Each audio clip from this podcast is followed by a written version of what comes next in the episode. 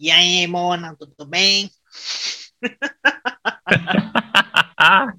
e aí, viado? Ai, gente. Viado. Nossa, gente, eu, eu, eu, adoro essa, essa fala do, do, Paulo Gustavo, que ele fala, né? Viado. Eu não sei nem se é o Paulo Gustavo ou o Marcos Languela, né? O que faz o Ferdinando. Agora eu tô na dúvida, mas eu adoro esse botão assim dele. Então. Super natural você.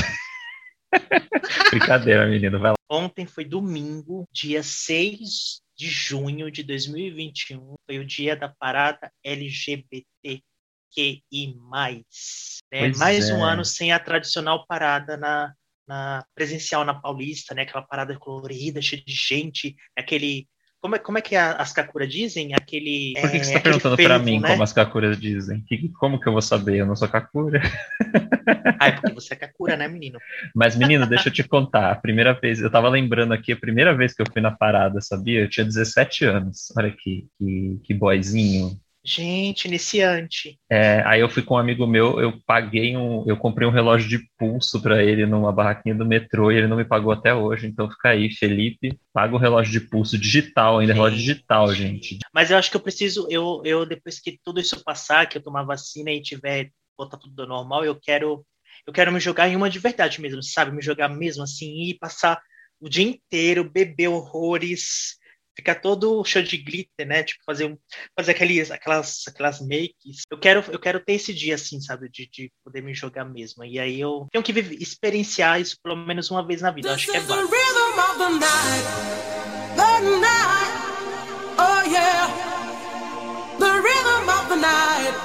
This is the rhythm of my life.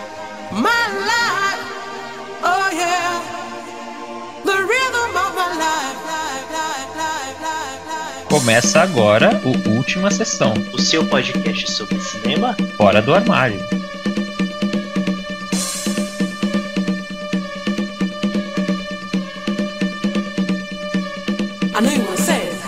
E aí, meus queridos ouvintes, e aí, Ricardo, tudo bem? Ai, tudo muito bem, assim, muito calmo por enquanto, né? Porque quando chegar no nosso tema principal da semana, acho que as coisas vão ficar um pouco mais turbulentas.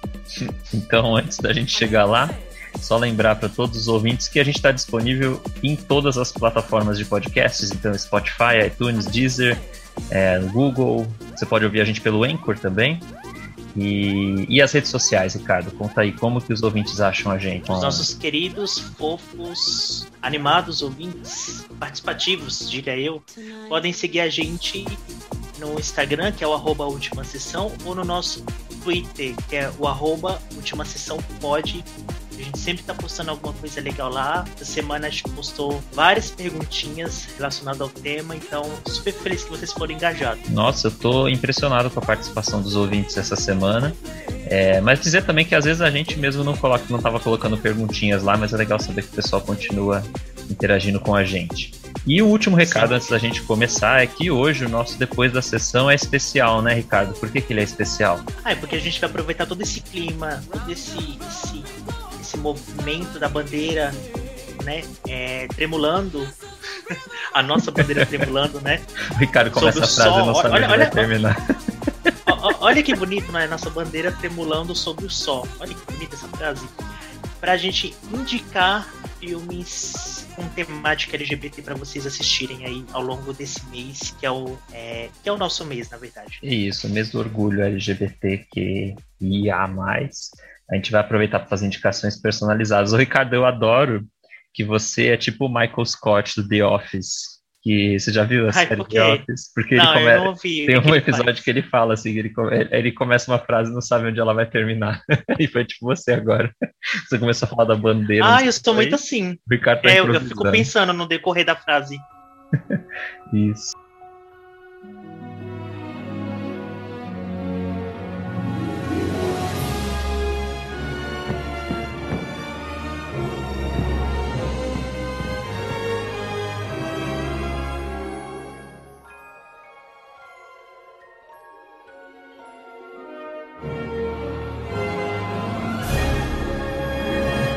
motivados pelo hype do lançamento do Cruella, a gente vai falar hoje sobre. Não, não, para, para tudo, para tudo, para tudo. Antes de você falar o tema, né? Como se, nossos, como se nossos ouvintes não, não vissem o tema na capa, tá no né, título do, episódio, é, Mas é, antes de você bem, falar o tema, deixa eu bater minha tacinha aqui.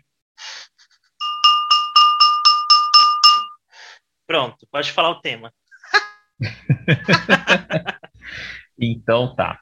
Motivados pelo lançamento e o hype do Cruella, né, o mais recente live action da Disney, a gente vai falar sobre essa esse momento da Disney, né, de remakes e live actions e, e live actions que não são live actions, porque são animações, mas enfim, de remakes dos clássicos, né? É, vamos começar falando sobre como tudo isso começou, né, Ricardo? Como que. É, como a própria Disney diz, não é remake nem live action. Elas falam que é a reimaginação dos clássicos Disney. Né? Eles, eles, eles querem colocar um termo mais chique, né? Reimaginação. Muitas vezes sem nenhuma imaginação, essa reimaginação. Ai, adorei. Mas, bom, vamos lá. O primeiro, bom, o primeiro live action adaptação de desenho da Disney foi o 101 Dálmatas de 96, mas esse não conta como é, parte dessa, dessa era dos live actions, né? Porque faz muito tempo ele ficou lá no, no, nos anos 90, teve até uma sequência. Mas eu já vou jogar aqui de uma vez, assim, porque acho que não é segredo para ninguém, que é o meu favorito, apesar de não ser considerado, assim, né, dessa leva de live action. Talvez tenha uma coisa da, da memória afetiva de que eu tenha assistido quando era criança. O 101 Dálmatas é a minha animação da Disney favorita, então tem tudo isso é, embutido ah, eu pensei que era o Corcunda de Notre Dame. Você ah, me, você então, é. Então, eu tenho essa questão. Eles estão ali pau a pau, hein? Mas o Corcunda de Notre Dame, graças a Deus, não tem live action, então a gente não vai falar dele hoje. Mas esses dois. Ah, mas ele vai ter em breve, tá? É, pois é, a gente. Vamos deixar as más notícias para o final. É, então, mas a, a, essa fase dos remakes da Disney começou quando o Tim Burton fez o Alice no País das Maravilhas, que eu lembro que foi um hype absurdo, porque o Tim Burton na época estava super em alta, é, o visual dele e tudo mais, e era muito interessante imaginar, né, como é que seria um, um Alice com a cara do Tim Burton, assim. É, o filme decepcionou um pouco, não sei, a todo mundo, mas para mim. é, e, e, aí depois, depois daí foi, né, aí veio Malévola, aí veio Cinderela, e a Disney não parou mais, chegando em 2019, quando eles lançaram quatro filmes live action, Ricardo. Você acredita? Nossa, super concordo com você. Eu acho que hoje a gente vai ficar na, na, naquele quadro de quem concorda mais com quem, né? Mas assim, na, acho que foi no, no, ano de 2010, acho que foi uma das maiores, tá, tava ali no top 5 das maiores bilheterias, né? O filme fez bilhão, ultrapassou lá a barreira do bilhão, e eu não consigo ver nenhuma qualidade nele, além do fato dele ter iniciado, ter catapultado essa questão da Disney querer reimaginar, porque foi justamente isso. O fato do filme ter feito um bilhão, ter feito toda essa bilheteria, ter chamado toda essa atenção, fez com que a Disney falasse, oh, a gente pode ganhar mais dinheiro com isso, a gente pode enganar mais trouxas. Exatamente. Mas isso que você então, falou. Vamos, ah. vamos pegar essas fórmulas que já são conhecidas por todo mundo e vamos refazer de qualquer jeito. Ei! Graças a Deus. Glória a Deus, aleluia. Gente, eu vou ser bem sarcástico hoje porque eu preciso, tá? Porque é Disney, senão eu vou acabar ficando um fofo chato. Mas o que você falou agora tem muito a ver com o que eu queria puxar, que é o que motivou o estúdio a, a investir nesse segmento de remakes, live actions. A gente vai chamar de live action até os que são animação, tipo Rei Leão, que não é um live action, né? Mas... Ele é algo que a gente não sabe o que é, né? Ah, nossa, realmente. É, eu sei tudo que ele não é, mas a gente vai chegar lá. Eu acho que o que motiva mesmo a Disney a fazer isso, primeiro que é a manutenção dos produtos que eles têm, né, dos filmes dos personagens. É, a Disney precisa fazer essa manutenção até para vender as coisas antigas, vender assim, né, tanto no sentido de vender mesmo, de comercializar produtos, mas de, né, de fazer a manutenção. Então você tem lá um, uma, uma franquia, né, um filme mesmo, assim, que é um clássico, você precisa reviver aquilo. Então, acho que a Disney faz isso. E para ganhar dinheiro, né? Porque as pessoas querem ver, não sei, muitos desses filmes fizeram parte da nossa infância. É, então, a gente né, é sempre um pouco. A Disney sempre pega pelo, pelo lado do coração, assim, né? do emocional quando vai lançar coisas. Eu super concordo. Tem até uma tese que algumas pessoas falam, que é a teoria dos 30 anos, que é mais ou menos você reciclar coisas a cada 30 anos, porque é o tempo que mais ou menos que demora para mudar uma geração para outra, é o tempo mais ou menos ideal que, que demora para a gente ter saudade, ter a nostalgia de algo.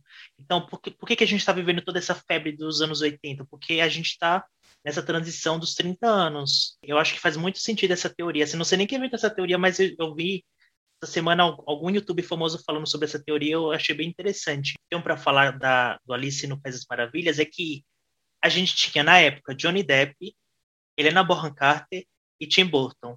A gente sabia que esses três juntos já era sinônimo de sucesso, de, de adoração, e já tinha um público muito fiel, independente do que fosse eh, feito ali com esses três. Na época, o Johnny Depp não, não tinha essas acusações ainda que ele tem hoje. A Lena Bonham Carter ainda era casada com Tim Burton, que hoje é separada. Então ainda existia toda essa aura em volta dos três, apesar de eu achar que nessa época o Tim Burton já não fazia mais filmes decentes, né? Acho que o último filme decente, na minha opinião, tá? O último filme decente que ele fez foi Sumitóide, depois foi só ladeira abaixo. A gente, mas o dia pra meter o pau aqui, né? Não, mas é, tô vendo, o Tim Burton, coitado, não tem nada a ver com isso. Se bem que tem sim, que ele mas... fez dois remakes da Disney. Mas eu acho que Ai, o que você está querendo dizer não, mas... é que assim foi uma aposta inicial bem forte da Disney, né? Não era só o Sim. clássico que estava sendo revivido, era um clássico revivido pelas mãos de um diretor que tinha um hype absurdo. É, então, assim, foi. Era a fórmula Fora, do sucesso. É, e se eu não me engano, foi justamente nessa época, foi logo depois de Avatar que esse filme estreou, que é Avatar de 2009, e tava no, no hype de, do 3D. Então, se eu não me engano, esse filme foi em 3D também, então todo mundo queria ver em 3D, queria, tipo, entrar no, no mundo fantástico de Alice. E, eles não imaginavam que tudo isso fosse, assim, é, virar o que virou, sabe? Essa explosão de bilheteria, de sucesso, e a crítica foi super negativa, menino. A crítica detonou, Sim, eu fico super feliz que a crítica, pelo menos né, nisso, ela teve razão, né? Mas a gente não sabia o que viria para frente e a gente pensou que talvez tivesse uma continuação de Alice, teve, a gente vai falar depois, mas a gente não sabia que a Disney ia planejar o seu grande golpe do século, né, da que, era refazer, que era refazer esses mirabolantes filmes. É, a crítica é, provavelmente teve uma impressão parecida com a minha, que eu, eu acho que um dos maiores erros no filme é que ele muda a história original, e na época estava todo mundo esperando uma adaptação do, do clássico, inclusive do clássico da literatura, né, Alice. E o filme é, na verdade, uma continuação das histórias da Alice e do Lewis Carroll, né? E, e, eu acho o filme muito infantil também. De um jeito bobo, assim, sabe? De um jeito negativo. Você não acha, Ricardo? Ah, mas eu posso ser honesto com você? É, o que, que não é infantil no universo Disney? Assim, sendo ah, bem sincero. Gente... Sem, sem puxar saco. Não, sem puxar saco nem nada, mas assim, se a gente. Tá, tem uma outra coisinha. Eu, eu tô falando assim, desses novos. É, uhum. Especificamente desses novos filmes da Disney, dos live actions. É, tudo tem, é muito infantil, eu não digo nem infantil, mas infantilizado, que acho que é diferente de ser infantil. É, sim, mas é isso então, que era Os personagens são bobão, bobão, bobões, sabe? Os, o, eles usam, é, tentam usar um texto super, é, super raso, sem nenhuma camada, é, e, sabe, fica tudo na superfície, então eu acho que eu acho que fica tudo meio que ali na mesma linha, uhum. sabe? É, eu não concordo que sejam todos assim, mas no caso do Alice acho que isso fica bem forte, assim. Achei ele um filme muito bom. É, perguntamos nos stories do Instagram se as pessoas achavam o filme top ou flop, então eu vou aqui só dizer se o filme Ai, foi votado e aí a gente diz se a gente concorda ou não. Segundo os nossos queridos ouvintes, o Alice no País das Maravilhas do Tim Burton é um flop.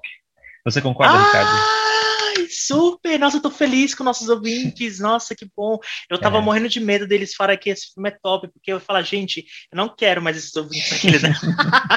não quero mais vocês como ouvintes. Não, eu também concordo com eles. Eu acho que. Ai, tô muito feliz. O filme deixou muito a desejar. É, bom, o que acontece é que depois de 2010 a Disney percebeu o sucesso desse live action, mas demorou um pouco para entregar o segundo, né, Ricardo? Que é de Até 2014. porque ela tinha que se planejar, né? Ela tinha que ver o que, que ela ia que fazer, né? E aí eles vieram com uma ideia que eu achei bastante ousada na época. Eu lembro que eu fiquei muito curioso, porque era né, interessante, que é fazer um filme sobre uma vilã, uma vilã clássica, né? Uma, uma das uma bruxa má, né? Da, da, dos contos de fadas. Que hoje já é bem comum, né? É, sim. Ah, inclusive, muito por culpa desse filme, é, perdeu um pouco é, a graça, o encanto. É, a graça, essa coisa, porque a gente está falando de Malévola, filme com a Angelina Jolie, outra aposta grande, né, colocar uma atriz de peso, assim, para fazer a personagem. Também, assim como no Alice, eu lembro de ter ficado muito curioso antes do filme, porque a Angelina Jolie, ela estava super é, bonita com a caracterização, assim, né, tinha, tinha uma promessa ali, mas eles cagaram. Eu lembro que foi todo um bafão na época, assim, os bastidores, sabe? Assim, todo mundo ficou muito ansioso. Sim, eu já vou até dizer porque que eu não gosto do filme. É, e é uma coisa meio óbvia, assim, acho que muita gente vai concordar comigo, que é porque o filme não faz jus à personagem, assim. A Malévola é uma das, das vilãs mais legais do, dos, dos, clássicos Disney, e ela vira uma mocinha, ela, vira, ela tem motivações, assim, ela virou boazinha, e eu achei isso um erro, e acho que dava para eles terem feito uma personagem má. Eu acho que tinha material na, no, no, na Bela Adormecida, no desenho, para você contar a história da Malévola e ela continuar sendo má e o filme continuar sendo interessante. Eu acho que eles foram muito maniqueístas, assim, sabe? Tipo, ah, não, ela tem que ser boazinha porque é a protagonista, não sei o que, blá. Odeio. Eu confesso que eu demorei muito para assistir Malévola. Eu não assisti na época quando lançou, porque eu, eu perdi muito interesse, porque sabe esse tipo de filme que tipo todo mundo lota o cinema, todo mundo fica falando, ai, ai, ai, e aí, tipo, ai, gente, vou deixar baixar uma poeira, sabe? Vou esperar. Eu esperei uns bons anos para ver esse filme e foi a melhor coisa que eu fiz. Eu vi na minha casinha, confortável, no meu sofazinho. E é isso, assim, é, é um filme para ver no sofazinho, você ver e esquecer. Sabe o que mais me incomoda? É que, assim, você contrata uma baita de uma atriz, que é a Angelina Jolie, você podia dar um texto com, com peso, uma dramaticidade. E não estou nem falando para fazer algo sério nem nada, mas assim, dá uma linha a mais no texto para ela, para ela ter uma, uma outra camada, além só dessa que nem você falou que ela é um personagem manequista, porque ela consegue levar isso, porque ela é uma baita de uma atriz. Mas não, o filme tem uma hora e meia de duração, menina. É, é, tipo, é um tempo de uma animação, então você já vê pelo tempo do filme que eles não, sabe, vai, vão fazer qualquer coisa aqui, uma aventurinha qualquer. E tem aquelas fadas que eu acho muito besta também. Horríveis, Ai, sabe, aquelas, ficaram horríveis aquelas... as fadas. Gente, Ficaram, elas ficaram. Tipo, eu dei várias risadas aquilo. E, tipo, eu concordo com tudo que você falou, Américo. Eu acho que foi, para mim, foi uma grande flop. Eu já tô dando aqui meu, meu, meu veredito sobre Malévola. É, é um filme esquecível. Assim, muita gente ama. Eu, eu, eu, eu tô suspeitando que os nossos ouvintes acharam top esse filme, mas muita gente ama. Eu entendo que amam por, por ser a primeira vilã retratada, né? Vilã entre aspas, porque, como o Américo disse, eu não vi nada de vilã no filme. É, e por ser Angelina Jolie, porque, que nem eu falei, meu, ela merecia mais. Mas os nossos ouvintes acharam que Malévola é top, viu? A maioria deles. Ai, ai, ó, não foi uma vitória considerável, mas. É... Mas foi, assim, a galera tem uma, um, um afeto grande por esse filme. Eu concordo Carinho, com você, né? eu acho ele flop, eu não gosto. Fiquei muito decepcionado, principalmente por ela não ser vilã no filme, ela não ser má, né? Porque ela poderia ser a protagonista, poderia ser má. Isso é muito decepcionante. Então, se bem que o próximo filme que a gente vai falar agora é de um diretor super conceituado, especializado Ai, em Shakespeare. É, é o Cinderela de 2015, ah, dirigido pelo Kenneth Branagh. É, que tem, eu acho que um dos papéis mais legais né, do filme é a, a Kate Blanchett fazendo a madrasta, né? E mais é, uma vez temos a Helena Bonham Carter dessa vez fazendo a, Cinder... ah, Cinderela, é ótimo. fazendo a fada madrinha. Sim, sim, a Cinderela do Kenneth Branagh. O Kenneth Branagh, eu falei que ele é especialista em Shakespeare, ele é um diretor, assim, dos clássicos, né? Agora ele está envolvido com as histórias da Agatha Christie, né? Ele fez o, o Expresso do Oriente. Ele, mas... é, ele é o próprio Perrault, né? É, sim, sim, é. E ele e ele fez uma adaptação clássica, eu achei, para Disney. Acho que o Cinderela é um filme que ele não é exatamente igual à animação, mas ele ele é um filme com um tom mais clássico, né? Ele não é, ele não Sim. tem essa viagem toda igual Alice, Malévola, assim. Ele é um filme que fica mais pé no chão, assim, né? na, na, na Ele lembra, ele, me, ele me lembra vagamente, muito distante o Para Sempre Cinderela com a Drew Barrymore. Ah, sim, apesar que eu gosto mais desse com a Drew Barrymore do que do Cinderela da Disney, confesso. Mas eu gosto do, do, do Cinderela do, da Disney, eu acho que é um filme que fica com um tom mais clássico, assim, sabe? De conto de fadas. Ele não vai muito além. Não sei se por isso mesmo ele não fez tanto sucesso, né? Assim, ele não foi tão falado quanto os anteriores, ele ficou mais, mais chapado, assim, sabe? Tipo, as pessoas, não sei se todo mundo viu, sei lá. Vamos só falar em números, deixar os números bem claros para o pessoal ver a evolução ou não das bilheterias para ver o que está entrando. Só para ter uma ideia, o Malévola que é, não falou, ele fez 758 milhões de dólares. Então ele ficou abaixo de um bilhão, ainda assim é um valor altíssimo, é considerado um super sucesso. Já o Cinderela fez 542 milhões. Não foi um flop, assim, tô falando em uhum. questão de bilheteria, mas também não foi um baita sucesso. É, sendo que o Cinderela foi um dos filmes mais baratos aí dessa, dessa reimaginação da Disney, dessa fase de reimaginação. Sim, mas é... é... o que eu quero dizer quando né, que ele não foi um sucesso, acho que não tem tanto a ver só com a bilheteria, mas assim, o quanto o filme marcou, sabe? Porque o Malévola ali. Sim, ele foi esquecido, outros... quase ninguém lembra é, dele. É, exato. Eles tiveram um hype muito grande antes de ser lançado e depois ficou um pouco assim né, no imaginário. Cinderela passou um pouco mais batido, mas a galera viu. Eu concordo com você, é um filme mais clássico. Eu acho que o que ele faz é simplesmente pegar animação e refazer como se fosse o Psicose do Gus Van Sant, sabe? Que é muito parecido com a animação clássica do a original, né? Ele muda umas coisinhas aqui, mas é muito parecido, assim. Mas eu, eu gostei, não sei, se, não sei se é porque é uma história que é mais pé no chão, não sei se eu não achei tão infantilizado quanto os outros, eu acho que aí a gente muda um pouco o tom mais da história. É, e não tem nenhuma cena marcante. Ah, eu acho que é isso. Acho que não tem nada no filme que marque você assim que fala, nossa, eu lembro esse filme por essa cena, por esse momento, por essa música, por, sei lá, por esse frame. Não tem nada assim que me marque no filme. E a Lily James, apesar de achar ela super simpática, carismática, acho que ela se encaixou muito bem no personagem. Na época ela não era tão famosa, então, tipo, sabe, não é uma. Olha, olha a diferença, uma Angelina Jolie, um, um Johnny Depp. Não tem, ela não, não tem um peso, sabe, de, de não era tão famosa para fazer uma, uma protagonista e as pessoas lembrarem, nossa, olha, a Cinderela foi tal atriz. Mas eu... Até hoje ninguém nem sabe quem é a Lily James, né? Que foi que fez a Cinderela. Então, aqueles, né? É, eu, eu gosto dela, dela não ser conhecida. Eu achei que foi um acerto do filme, na verdade. Porque ela virou Sim. a Cinderela, né? Ela não é a atriz fazendo e tal. Eu acho que isso foi legal, mas realmente. Não, não, eu, eu, eu, gosto, mas eu tô falando assim, acho que o público em si não, não deve ter chamado muita atenção também por causa disso, entendeu? Não tinha um grande nome envolvido por trás da protagonista. Sim, que nem a gente vai falar mais pra frente da Emma Watson, né? Que só o nome dela já chama atenção. Pois é. Então eu acho que ficou assim. E os nossos ouvintes, eles acharam top ou flop? Eles acharam flop. Eu achei curioso. É, Nossa, apesar que o, Lu, o, sério, menino? o Lucas Nascimento, ele quando votou, ele ficou indignado com o resultado e ele, ele veio na nossa DM falar: gente, Cinderela é bom e eu também concordo com ele. Eu acho que é um bom filme. Sim, sim. É... é... um dos poucos, eu acho que é um dos poucos filmes honestos dessa nova fase. Honesto que eu digo sim. assim, ele foi feito para isso. Ele é um remake. Exato, tipo, é. Pronto, é um remake Simples. clássico, um filme conto de fadas. É filme corretinho.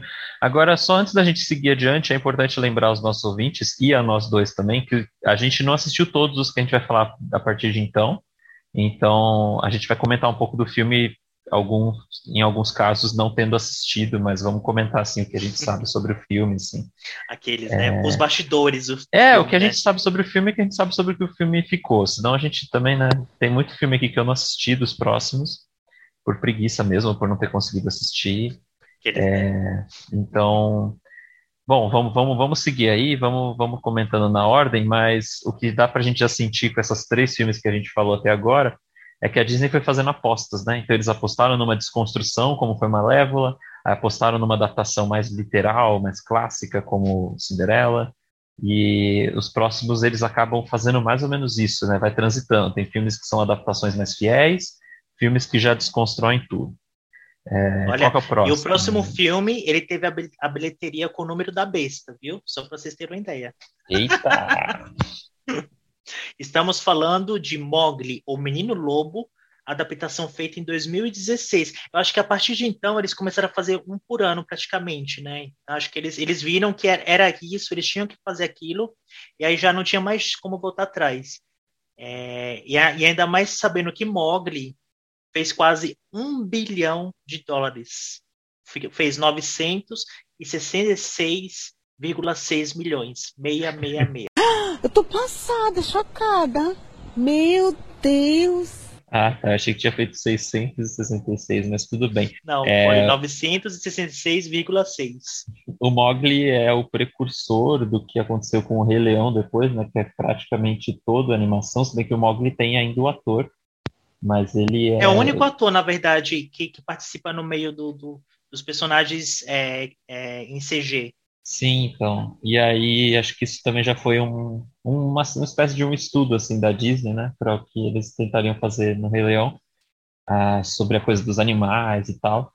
É, o Mogli era um, é uma animação também que não é tanto assim a favorita de ninguém, eu acho, né? Eu posso estar falando É, besteira, né? e muita gente, não, é assim, e muita gente não conhece também, assim, Uhum. eu mesmo quando eu, assim, eu acho que conhece de nome, mas assisti, eu nunca tinha assistido animação clássica, eu não sei nem de que ano é, né, acho que deve ser dos anos Eu 60, acho que é 50, anos alguma coisa assim, 60, né, é por aí. Eu assistia a animação clássica, assim, eu tenho uma memória, mas é, não era um grande clássico, né? Como Alice, Cinderela, né? Ele é, é um como o filme. Bambi, nossa, o Bambi, será que vão fazer um remake do Bambi? ai, pelo amor de Deus. Mas o Mowgli, acho que foi um, foi, é interessante isso, assim, como o filme original não era também o queridinho de muita gente, eles puderam, né, tipo, apostar num Brincar remake, assim, mais. é, Acho que são dois fatores. Eu acho que o primeiro fator foi que o John Favreau, que é o diretor do, foi o diretor do, do, do Homem de Ferro, foi diretor do, depois do Rei Leão, é, é um cara que ele já tinha um pouco de liberdade dentro da Disney. A Disney meio que já gostava ali do trabalho dele. E como você disse, ele a- a- aliou com esse fato de não ser uma animação tão conhecida, tão, tão, tão amada por todos, assim, no geral. Então acho que a Disney falou: ah, faz aí o que você quer fazer. E o John Favreau, como é muito ligado nessa coisa de, de tecnologia, ele brincou. Eu, eu achei assim. A brincadeira em si eu achei muito legal. Ele pegar um ator. E é meio mais ou menos o que fizeram com o As Aventuras de Pi, do Ang Lee. Que é, é um ator no meio de todo um CG. Só ele ali de, de humano e tudo é, é, é feito no computador. Então, é, não é algo inédito, a gente já tinha visto antes, porém ele brincou de uma forma mais livre, mais, mais legal assim. Ficou um filme bonitinho? Ficou, mas eu não gosto. Você gosta, América? eu não assisti, Ah, mas, é, mas eu, eu gosto do que eu vi do filme, assim, acho que, porque eu vou falar mais no Rei Leão, mas acho que aqui no Mowgli, essa questão do, do CGI, assim, da, da- eu acho que cabe melhor, assim, me parece que é um pouco mais é, mas, É. mas aqui os animais, pelo menos, eles têm alma. Então Exato, eles, me eles parece um sorriem. pouco. Os nossos ouvintes acham que o filme é top, viu? A maioria, pelo menos. É, eu achei curioso essa Ah, é um resposta. filme bem feitinho, né? Mas é, é isso, né? Próximo, Aqueles, né? É, é, é, é próximo a gente né? pode falar em, tipo, dois segundos, assim, né? Que acho que em 2016 também a Disney lançou a sequência do Alice, né? Que é o Alice através do espelho. Ai, que também não é uma adaptação direta do livro Alice através do espelho, do, do, do Lewis Carroll, que é a sequência do Alice, é uma, é uma, é uma continuação do filme, é uma volta outra vez pro, pro País das Maravilhas. e nem é e- dirigido pelo Tim Burton. É, exatamente, assim, eles pegaram tudo lá, to- todos os figurinos. Eu, eu e assisti esse filme, sabe aonde? Quando passou na temperatura máxima na Globo. É, eu assisti na TV também. E Gente, que assim, eu total. assisti assim, pulando, assim, assim, eu, eu ia fazer alguma coisa porque é muito ruim. É ruim demais. É. Não é nada tem sentido. É, gente, é, é muito ruim. Sério. É, ele só tem o que o outro tem de ruim, assim. Nada das poucas coisas boas que o Alice, que a gente pode falar que o primeiro Alice tem, ele tem. Então ele é super flop, tanto que ele foi o mais flop dos elegido pelos nossos ouvintes, assim. Ele foi um flop de bilheteria, porque ele fez só 299 milhões. Sabe quanto ele custou, América? Quanto? Eu não tenho Chuta. noção. De... Eu não tenho noção de número, não, Ricardo. Ele custou 170 milhões, ou seja, ele não se pagou. Porque, assim, para o filme se pagar, ele tem que fazer o valor do gasto do filme três vezes na bilheteria. Ele não se pagou. 299 milhões, isso é no mundo todo. É um grande flop mesmo. Gente, é muito flop, que horrível, que horrível. Sim, Olha a sim. comparação. O primeiro tinha feito 1 bilhão e 25 milhões. Nossa, não Hum. tem. Pois é, né? Bom, vamos, vamos, vamos passar pro próximo, porque esse daqui acho que já deu, né? Acho Pois que é, é isso, é flop total. É isso, flop. O próximo foi, acho que um dos mais esperados, assim. Ai, É, até hoje é um, né, um dos que mais ficaram na memória das pessoas, bem ou para mal, que é a Bela e a Fera. Sentimentos são fáceis de mudar, mesmo entre quem não vê que alguém pode ser seu pai. A Bela e a Fera é de 2017, então ele veio um ano depois do Terrível Alice. O que eu tenho pra falar é o seguinte: eu acho que de todos, de todos, de todos os, os, os remakes da Disney, eu acho que esse é o mais decepcionante, assim, de longe de todos. Até eu acho que é mais decepcionante até do que o Alice, esse que a gente acabou de falar, porque eu não estava esperando nada, então não me decepcionei. É, no, é eu- da- se você equilibra na expectativa e a realidade, esse é o Sim. mais discrepante. Gente, você tem a Emma Watson, que é, é amada por, pelo mundo inteiro. Quem não gosta dela, gente, ela é carismática, ela é, ela é engajada nas causas, ela é. Eu gosto ela uma boa atriz, apesar de muita gente não achar, eu acho sim. Ela não é uma super atriz, mas eu acho que ela atua bem, assim. É, mas ela tem carisma, então acho que isso que importa. Nesse tipo de filme, o que importa é ter carisma, certo? Então, a gente já tá valendo. gente, mas que porcaria de filme. Gente, eu, eu, eu se eu não me engano, eu, eu, eu, comprei o ingresso para ver na pré-estreia, porque eu estava muito ansioso, porque era a Emma Watson. Era um, era um dos maiores clássicos da Disney, que a Bela Fera é um desenho muito animado. É foi o primeiro desenho que foi indicado ao Oscar de melhor filme, gente. Olha, olha o peso da, da, da coisa. Ah, é maravilhoso É, mesmo. Sim, ele tem músicas marcantes, é um filme tão bonito assim, então, e, e, assim, eu lembro quando era criança, eu escutava muito a canção da Eliana, que é a Eliana que fez uma versão, você lembra, menino? Não. Eu vou colocar de Trash. fundo para os ouvintes ouvir. Gente, a Eliana tinha feito uma versão da, da Bela e a Fera, que na verdade que é a canção da Celine Dion, né? The Beauty and Be- Beast. The Beauty and the feito. Beast. é. Decepcionante, assim, na- eu acho que nada se salva. A começar pelos efeitos visuais, a fera tá horrível, Odeio gente. a série, odeio todos os personagens. O Lumière é um dos meus favoritos, personagens favoritos Gente, assim, do tiraram o desenho. carisma do Lumière. É, ele, e, tipo, ele é super fofo no desenho, sabe? É um, é, ele tem um sotaque Nossa, francês, assim, nossa, e- no filme. E é o Ian McGregor, né, que faz o Lumière no filme. Nossa, gente, podre. E sabe o que é o pior? O pior de tudo é que, assim, o filme não parece que não tinha identidade. Era ele, foi dirigido por quem? Ó, Bill Condon. Bill Condon é um diretor de musicais. Então, eu acho que, cara, eu não sei o que aconteceu. É, as músicas não, não se encaixam bem, parece que elas estão fora de, de, de, de- lugar. É muito escuro quando a Bela vai pro castelo do, do, do- da fera. Aí a gente vê de fora o castelo à noite, é muito escuro e é um CG muito mal feito, sabe? É um, é um- Gente, como pode? Eles gastaram milhões e ficou muito mal feito. Eu... É inacreditável isso, inacreditável. E tem a história, tem a história do, do pai que conheceu uma tal mulher. Você viu essa história? Ah, E- nada, nada a ver. Só tô Eles tentaram dar uma origem, assim, tipo, poxa, ridículo. E aí, e esse é um dos filmes muito infantilizado. Eu achei muito bobinho, é Uhum. tudo muito bobinho, sabe assim? Assim, parece mais Sem bobinho contar que o desenho. Parece mais bobinho que o desenho. Sim, Sei lá, o porque o desenho desenho tem mais a- sério, né? É, o desenho tem a desculpa de ser bobinho, porque é uma animação, então tem realmente lá, tipo, a Chipinha e tal, os personagens como móveis da casa e tal, mas, tipo, o filme é infantil ao mesmo tempo que ele é meio sombrio, assim, tipo, visualmente, mas de um jeito esquisito. Sim. Não, e, eu, e eu tenho que concordar com muita gente que falou na época do vestido amarelo, que é o vestido icônico dela. Gente, que vestido pobre. Sim. Não, o vestido da, da, da, da Emma Watson foi comprado na 25 de março, é uma fantasia de dela, aquilo lá. Pra carnaval, né? Sim, gente, porque o do desenho é, tipo, deslumbrante, assim, é um Nossa, desenho, sabe? brilhava. Mas eles, eles poderiam ter muito bem, pelo menos reproduzido um igual ao outro desenho. É, agora, menina, eu vou lançar uma opinião também polêmica sobre esse filme, que eu acho que a Emma Watson, ela foi um miscasting, assim. Ela é muito boa, mas eu acho que ela foi a escolha errada da Foi o quê? interpretação. Mas por que Miscasting, você que acha é- isso?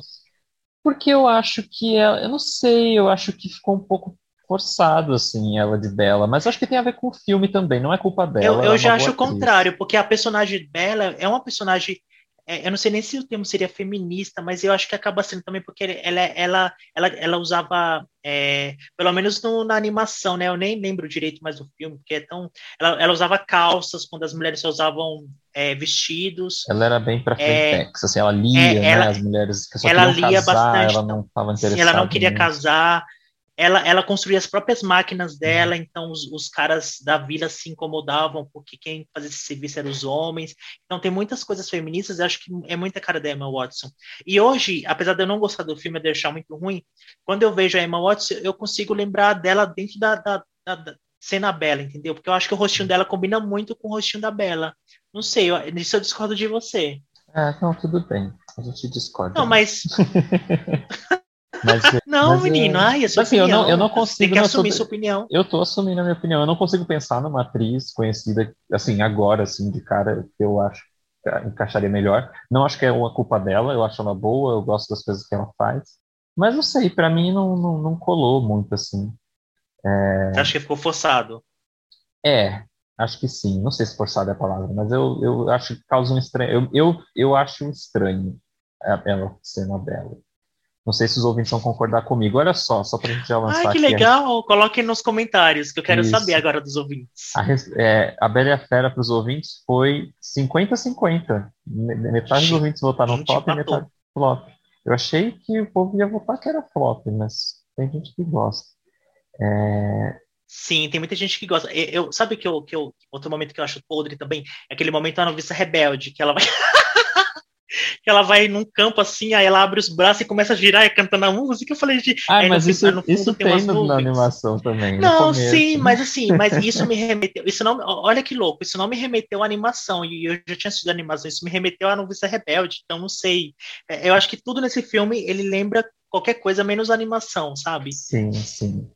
É, bom, Ah, É, e fora isso. um último detalhe que a gente não pode falar, né? Aliás, a gente é um podcast LGBT. Tem um personagem LGBT nesse filme, né, menino? eu Tem um o personagem do. LeFou, que é LeFou. interpretado pelo, pelo Josh Gad. É, é um personagem interessante, mas ao mesmo tempo achei muito estereotipado. E você? É, eu, você vê, eu tinha até esquecido. Então, passou, passou batido. É, enfim, mas tem, né? Eu ah, e o Gastão também do filme.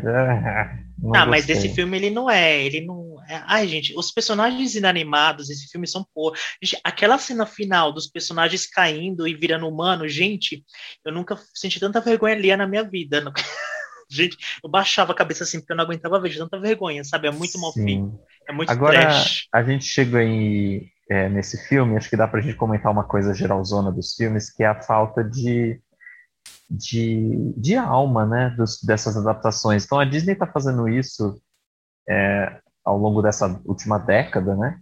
Mas não, não tem isso, assim, você não sente que falta um pouco de alma. Então, você sempre vê assim, ah, é ou é um diretor bom, mas que não tem tanta liberdade, ou é um diretor X, porque, na verdade, o que vai mandar é o estúdio.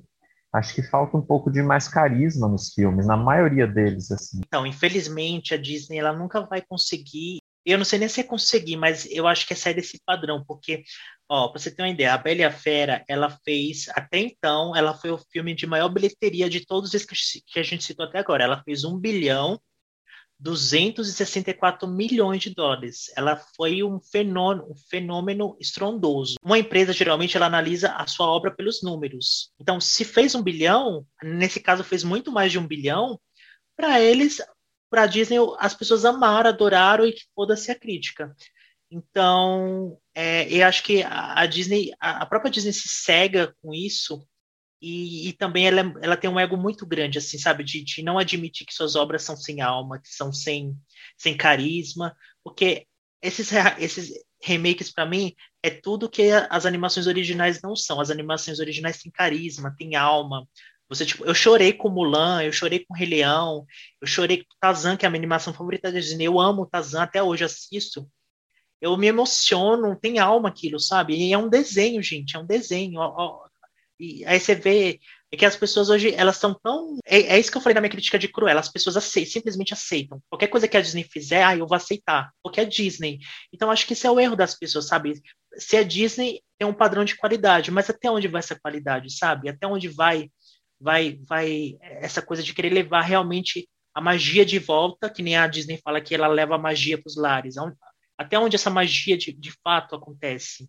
no coração É, das que pessoas, sabe? ultimamente essa magia ia muito mais no coração das pessoas. Hoje eles ficam muito no superficial, assim. Então são filmes todos belíssimos e com uma grande produção e um grande investimento, mas é, que não tocam, né? Mas o próximo, na verdade, daqui da nossa lista, ele é um é um, uma continuação, na verdade, né, de um filme que já era live action, que é o, o Retorno de Mary Poppins de 2018, que é uma sequência do Mary Poppins de 64, se eu não me engano. Ah, você gosta desse, Ricardo? Eu já sei que não, né? A gente falou dele no episódio sobre musicais. Ah, a gente falou, gosta. né? Falou. Eu não gosto dele. Assim, eu. eu... Ai. tá... Esse episódio tá muito difícil para mim. Não, eu acho não que precisa, ser massacrado. não precisa. Você eu vou ser massacrado. Pode se Mas poupar. assim, se eu prometi quiser. que eu vou ser sincero, eu não vou passar pano e eu vou falar o que eu tenho para falar, porque é o momento que eu tenho, né? Uhum. É, o que, que eu acho de Mary Poppins? Eu acho que, para quem não, não ouviu ou não lembra, é, eu não acho um filme ruim. Eu acho as músicas, tem umas musiquinhas legais, eu acho que tem alguns momentos legais, mas sabe que sabe quando parece que o filme já não eh, parece que ele não acha um para quem é esse filme para qual público é esse filme sabe porque ó ele não foi um sucesso de bilheteria ele a crítica ficou bem dividida então né muita gente amou muita gente odiou da crítica é, para quem que ele é ele, ele é para as pessoas que gostam do clássico porque sei lá ele é para pessoas que gostam de musical, ele é para pessoas que gostam da Disney. Ele sempre, ele, para mim, ele ficou no meio do caminho, sabe? E apesar de eu amar, de eu amar Emily, Blunt, é, eu acho que a- o papel dela, ela tá legal no papel. Acho que ela incorpora muito bem. Ela consegue com o olhar, com a leveza que ela tem, encarnar a personagem. Mas para mim, eu não consigo entender para quem é esse filme, porque para mim não foi. Sim, ah, olha, os, os nossos ouvintes concordam com vocês. Os nossos ouvintes acham o filme flop. É, mas Gente, eu, mas eu não falei que é flop. É, não, eu sei, mas Igor, eles não gostam. Mas eu, eu, eu discordo, eu gosto desse bastante. Eu acho que a Emily Blunt defende muito bem a personagem e era um grande risco, né? Porque assim, como é que você vai fazer, né? Uma personagem da Julie Andrews? Gente, ele é a Ju- Julie Andrews. Julie É. Andrews é a, a imortal noviça rebelde. Sim, eu acho, eu gosto do Lin-Manuel Miranda, que é- ele é um, eu, eu acho ele bem Olha, eu nem carismático. lembrei dele. E, e eu acho que é um filme. Eu concordo quando você diz que não- esse filme não acha um público, mas ele, ele, na verdade é uma homenagem ao primeiro. Ele, ele é o- exatamente a mesma estrutura do primeiro filme, ao mesmo tempo em que ele é uma continuação, porque aí os, as crianças do, do, do original estão mais velhas, né?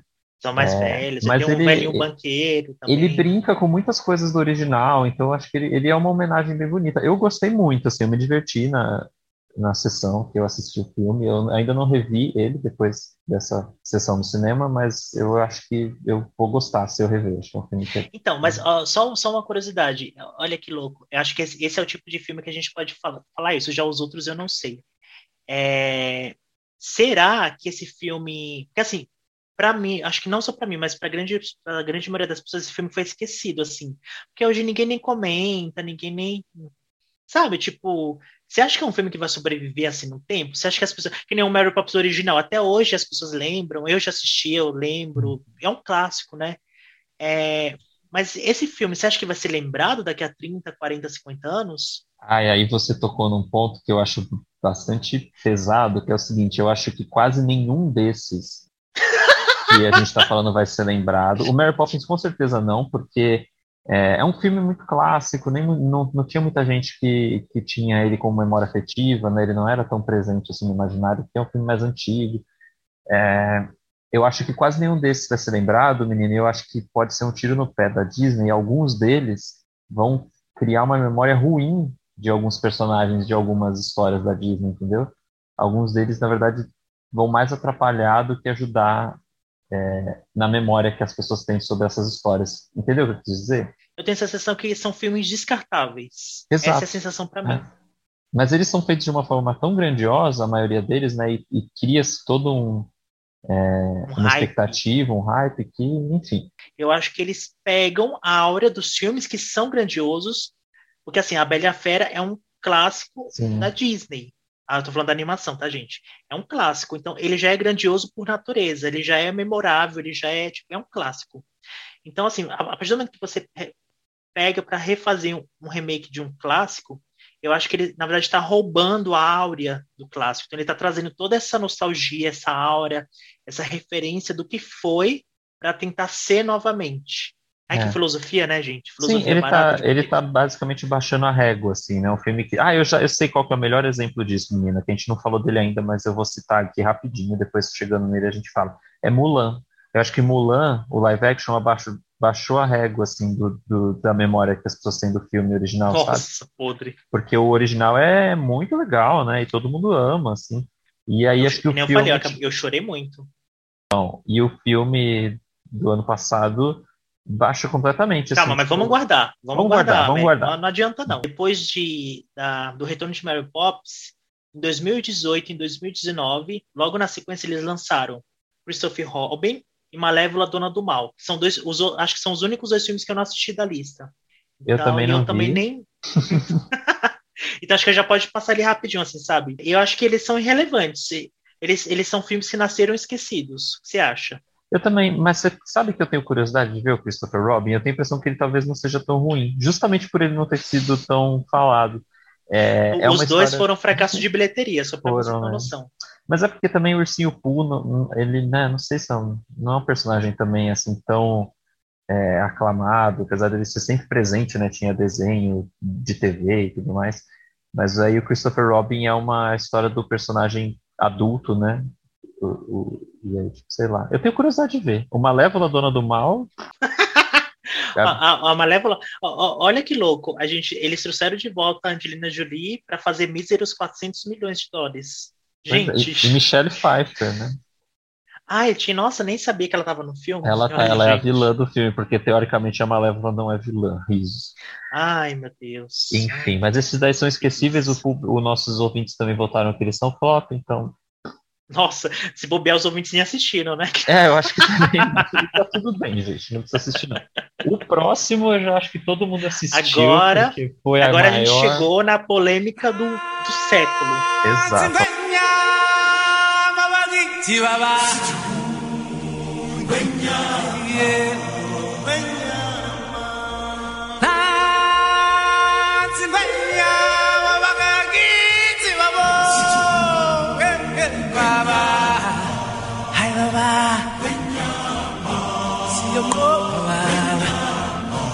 maior frustração todas pra mim.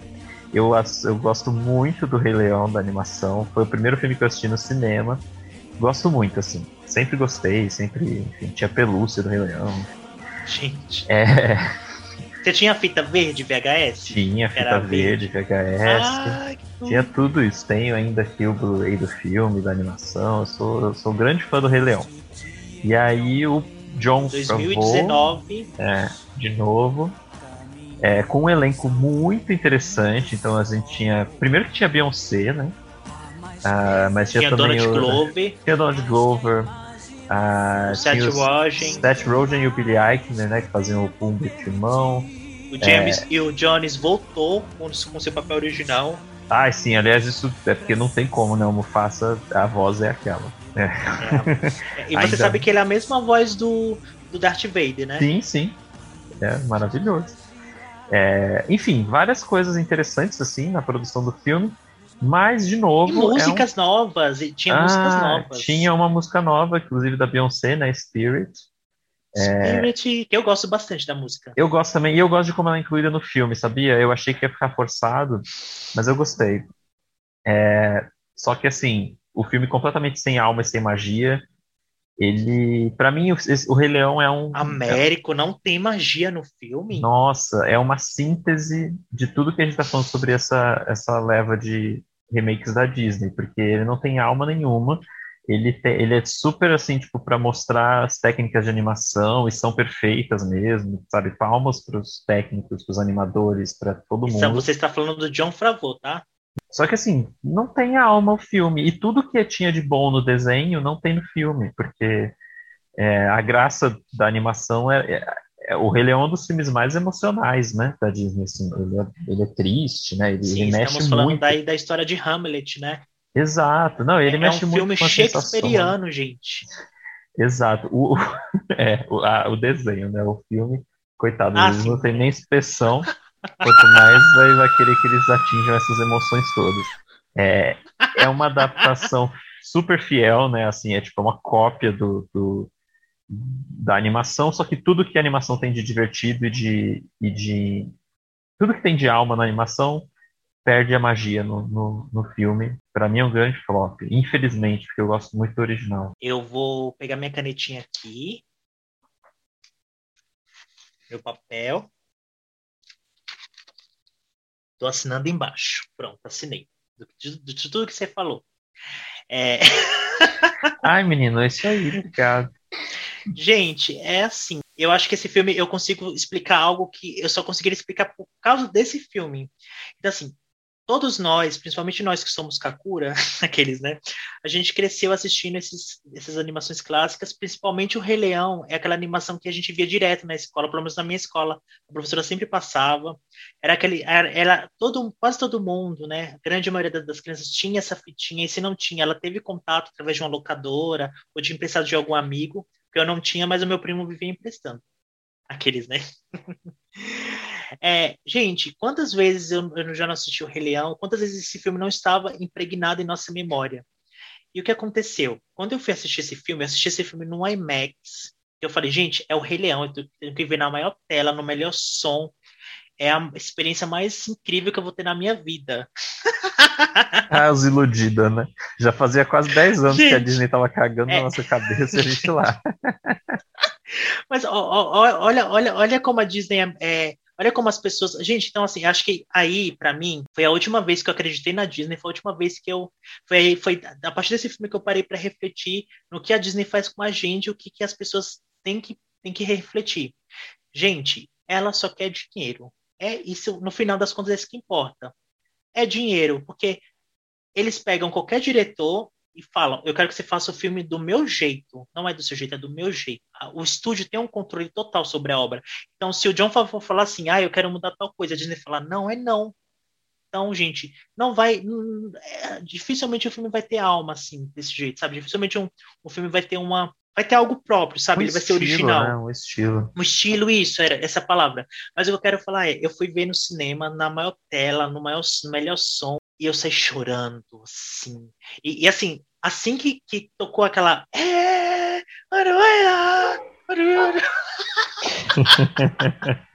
assim que abriu, assim, gente, eu comecei, eu me arrependi todo, eu chorei, eu chorava. Gente, eu acho que foi um filme. E eu, eu tô falando do, do, do, live action, tá? Acho que foi o filme que eu mais chorei na vida, assim, gente. Cada, cada cena eu chorava, assim, eu... Mas por que, que eu chorava, gente? Eu chorava porque tudo me remetia ao clássico da animação. E eu estava muito ludibriado com aquilo, com a técnica feita. Com... E, eu não, e, eu não, e eu não consegui reparar na frieza que era, assim, sabe, a primeira vez, porque eu estava muito, tava meus olhos marejados, estava chorando sem parar, estava todo arrepiado, e cada música que tocava, ai, eu cantava junto com os personagens. Então eu não tive tempo de respirar para entender o que, que de fato estava na minha frente.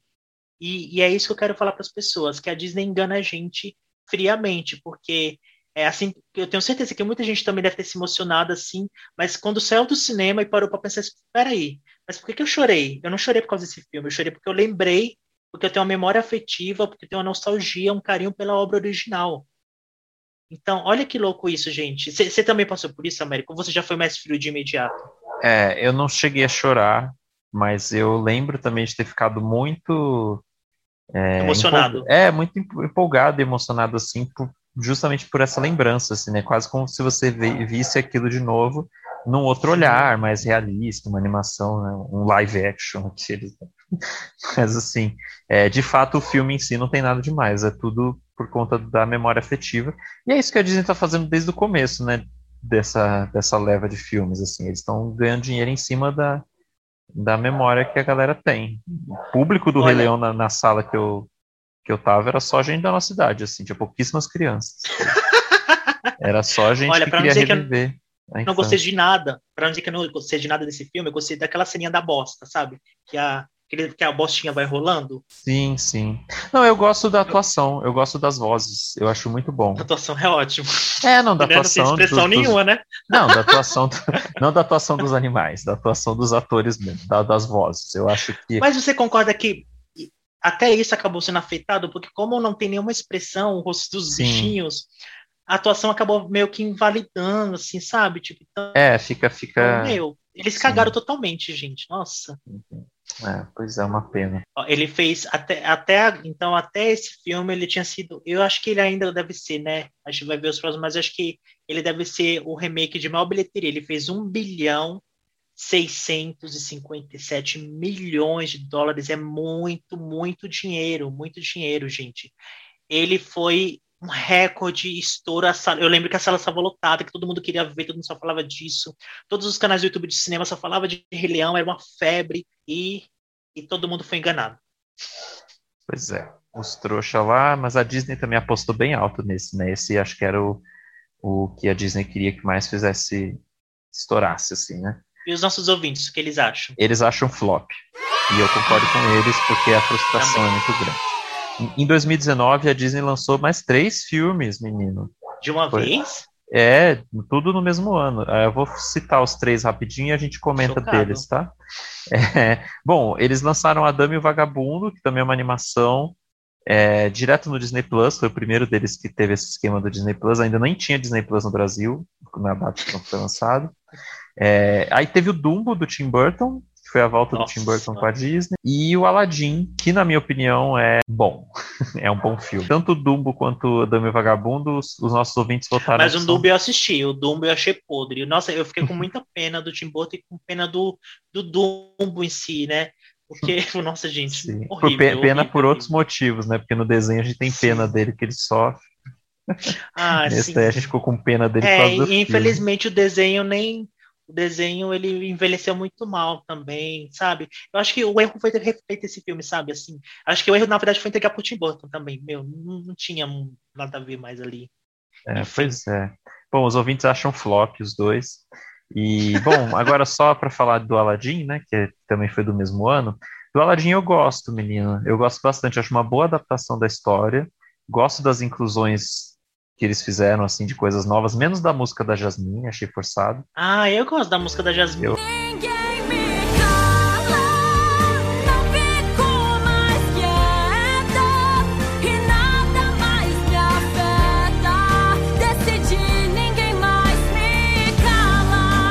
me cala.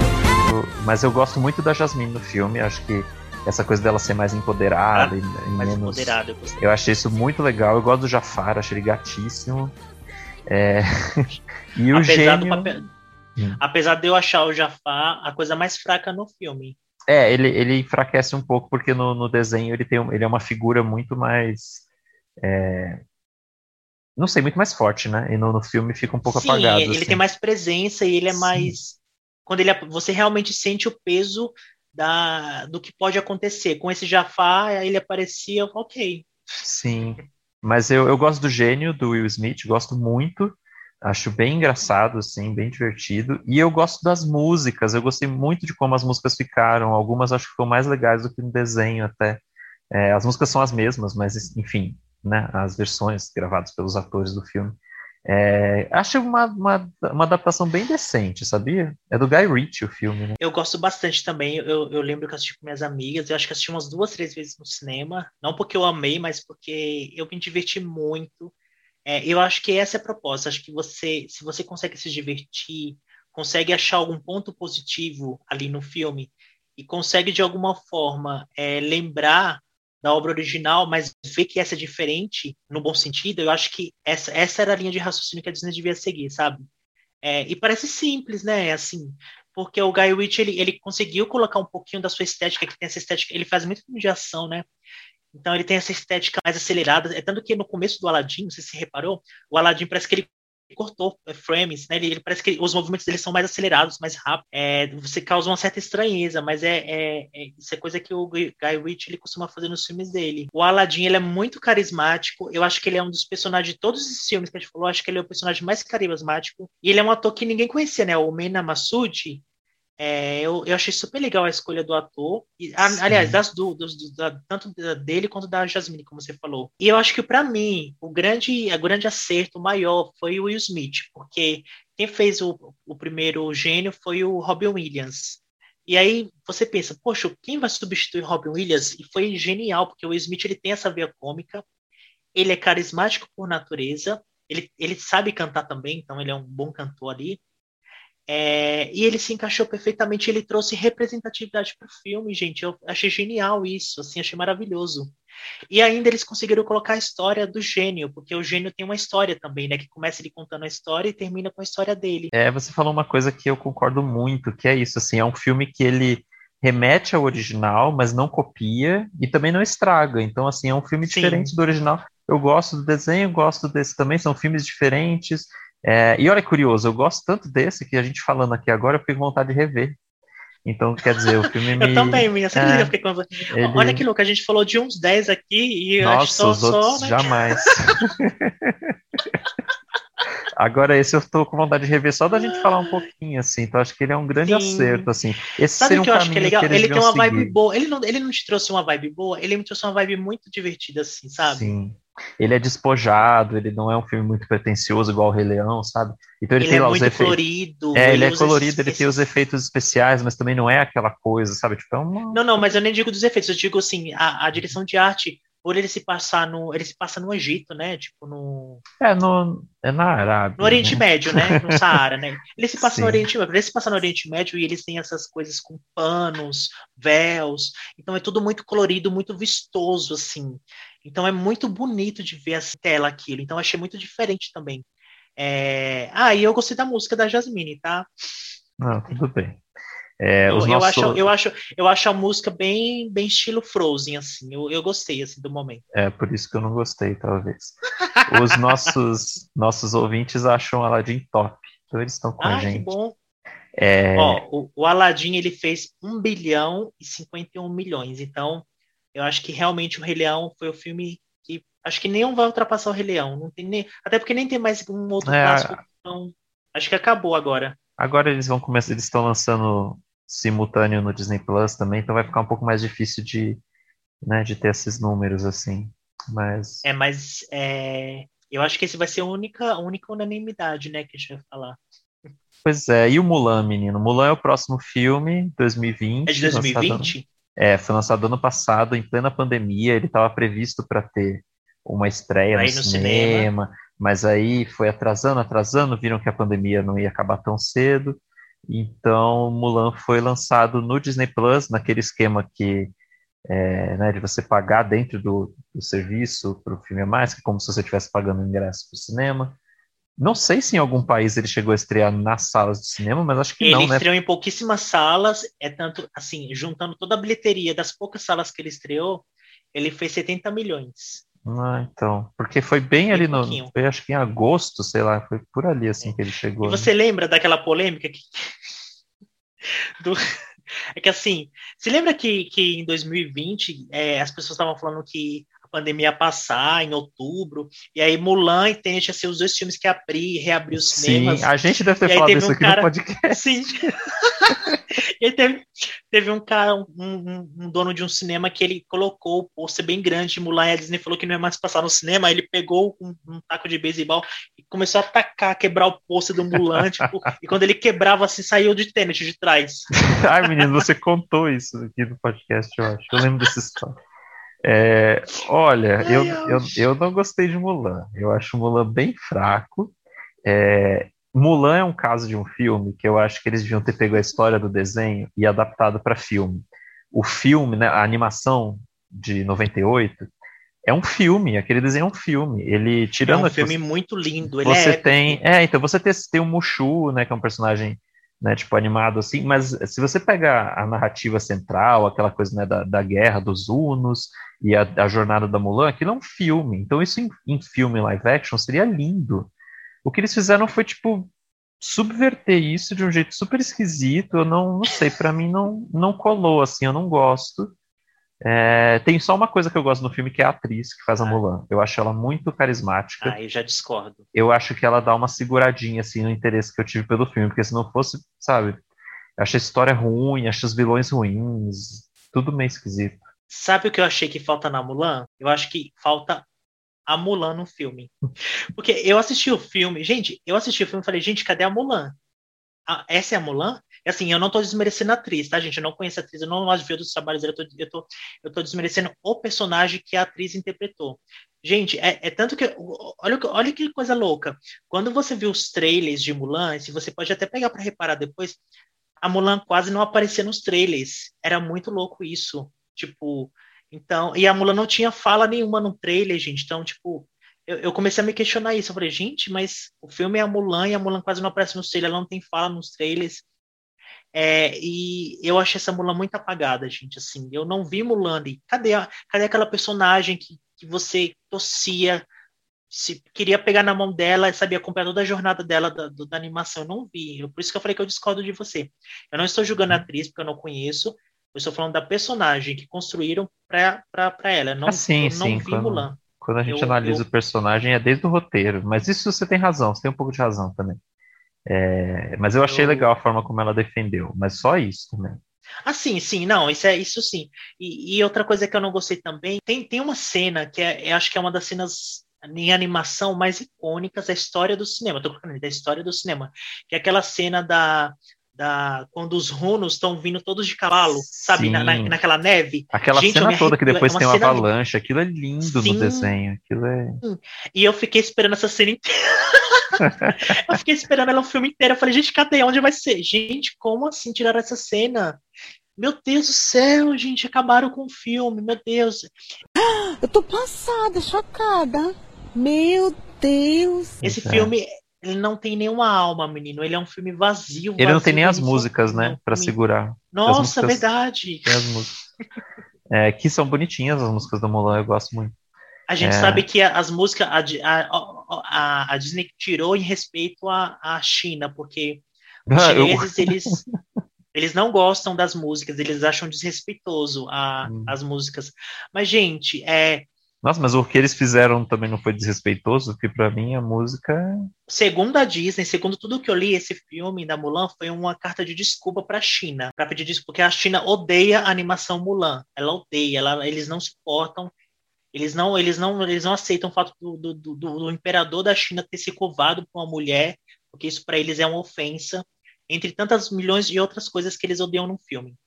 Então a Disney quis fazer, ó, a gente vai fazer um, um filme como um- um- uma desculpa para vocês. Mas assim, então o filme é para a China, não é para gente povo ocidental. Então acho que Mas, foi isso é. o erro do filme, porque assim a Disney pensa, ou eu vou fazer para o Ocidente, ou vou fazer para o pessoal oriental, porque não tem como agradar os dois povos, gente, é impossível. Então, Então, a mas gente será que as agradou? músicas- É isso que eu quis dizer. Então, será a que... gente, ah, então, eu não sei se agradaram eles. É. Aí é, Que ok, Aí eles demais, tiraram né, tudo que talvez tivesse ofendido eles no desenho, mas ou tem coisas no filme que, sei lá. É, não é um filme pura, né, tipo, enraizado assim, na cultura chinesa também, né? Não sei. É, os nossos ouvintes, Os também não ouvintes. gostam. Não, também não gostam, acham flop. Então,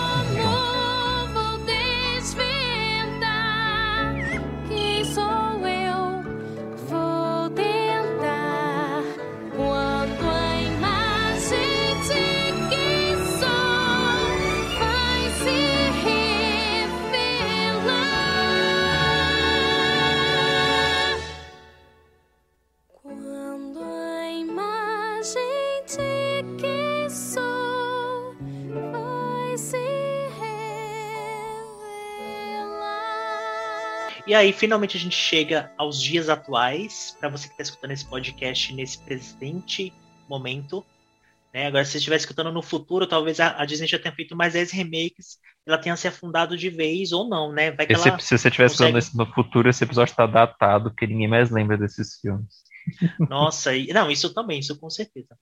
Mas a gente chega final, ao último remake lançado oficialmente pela Disney, que foi o Cruella, agora em 2021.